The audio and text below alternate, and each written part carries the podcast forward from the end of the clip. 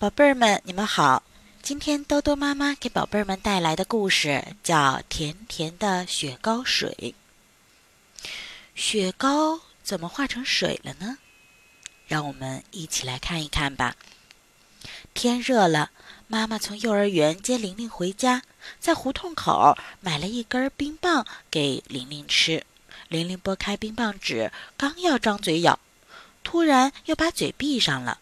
她朝妈妈笑了笑，就举着冰棒，三蹦两跳地向家里跑去。玲玲一进门就喊：“爷爷，爷爷！”爷爷放下手里的报纸，刚要张嘴说话，玲玲已经像只小鸟一样扑到了他的怀里，用冰棒塞住了爷爷的嘴。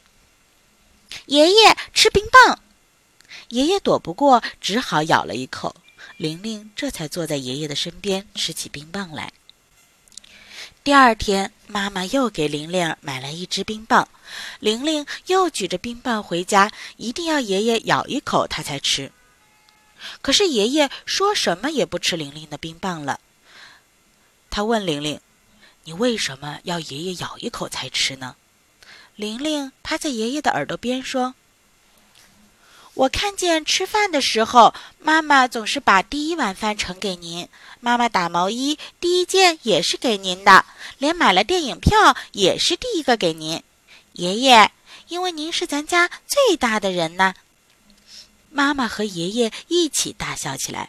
爷爷说：“你这个小鬼，心眼儿还不少呢。”妈妈说：“从明儿起啊，妈妈每天买两根冰棒。”一根给你，一根给爷爷。今天你就自己吃了吧。玲玲说：“明天是明天，今天爷爷还没吃呢。”爷爷没办法，只好又咬了一口。第二天，妈妈特意买了两根奶油大雪糕。玲玲一只手举着一根，连蹦带跳的往家里跑。爷爷，爷爷！玲玲喊了两声，没人答应。玲玲到里屋外屋找了一遍，也没有找到爷爷的影子。她只好把雪糕放在桌子上，等爷爷回来吃。等啊等啊，玲玲吃完自己的那根雪糕，爷爷还没回来。看看桌子上的雪糕都发软了，玲玲急忙喊妈妈。妈妈说：“爷爷出门去了，你就吃了吧。”不吃不吃，那你就放在杯子里吧。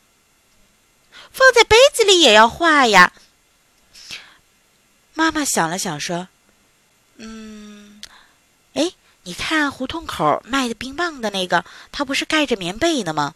要不然你也给杯子盖上棉被吧。”好吧，玲玲连忙把雪糕放进一个杯子里，盖上盖儿，塞进了爷爷的棉被里。玲玲一会儿到门口瞧一瞧，一会儿从被子里掏出杯子来看一看。哎呀，雪糕化了点儿，不过还能在杯子里站着。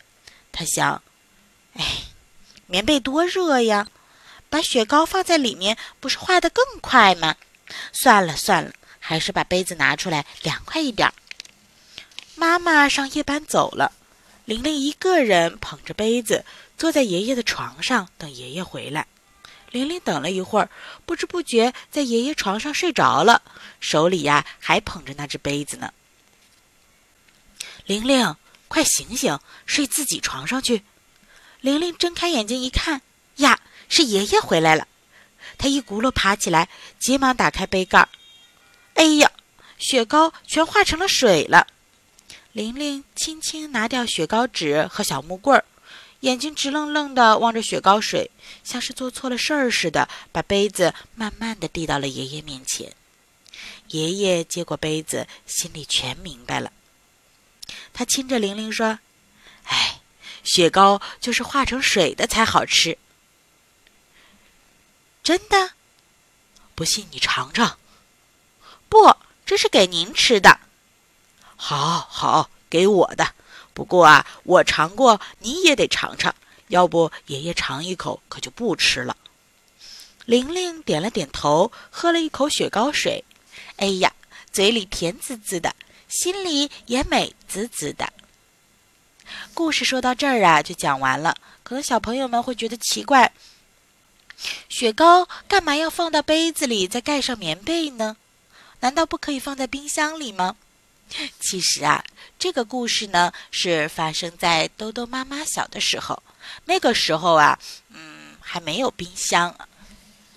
我们那个时候卖冰棒的人呐，他们都把冰棒放在一个大大的泡沫箱子里，然后呢，再在上面盖上厚厚的棉被，这样啊，就可以保证箱子里面的温度一直是冷的，会比外界的温度要低很多。那么自然呢，也就起到了保存冰棒的作用。在豆豆妈妈小的时候，那个时候啊，其实物资是比较匮乏的，嗯。所以那个时候呢，小朋友们吃到冰棒就很开心了，不会像现在的小朋友哈，每天想吃冰棒，只要出门随时随地就可以买到了。所以豆豆妈妈经常很羡慕小宝贝儿们，你们现在真的是很幸福，你们觉得呢？另外呀，故事里面的玲玲对她的爷爷是不是很尊重而且很孝敬呢？所以，小宝贝儿们，你们要记得，孝敬老人是我们中华民族的传统美德。宝贝儿们也一定要记得。好了，天气不早了，我们要睡觉了，晚安，宝贝儿们。